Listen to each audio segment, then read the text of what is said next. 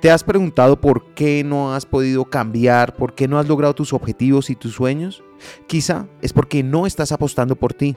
Y esta apuesta empieza por escuchar tu instinto de cambiar y honrando ese instinto con algo muy importante, la acción. Actuar es fundamental.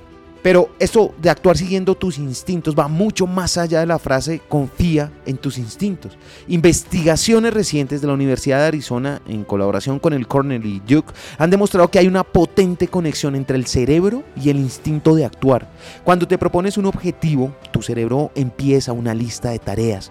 Cuando estás cerca de cosas que te pueden ayudar a alcanzar esos objetivos, tu cerebro aviva tus instintos para alertarte de que cumplas ese objetivo.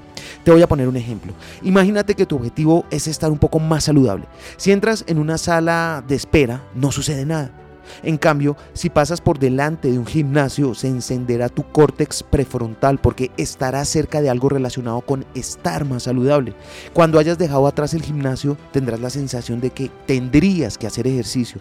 Esto es un instinto que te recuerda tu objetivo. Esta es tu sabiduría interior y es importante prestarle atención sin importar lo pequeño o absurdo que pueda parecer el instinto.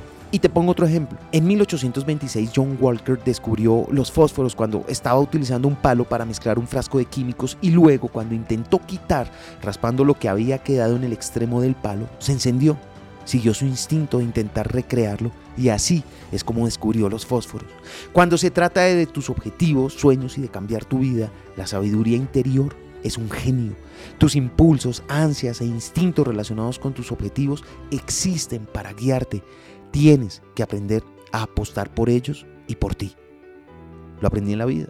Está en los libros. Soy Lewis Acuña y tengo más mensajes para ti.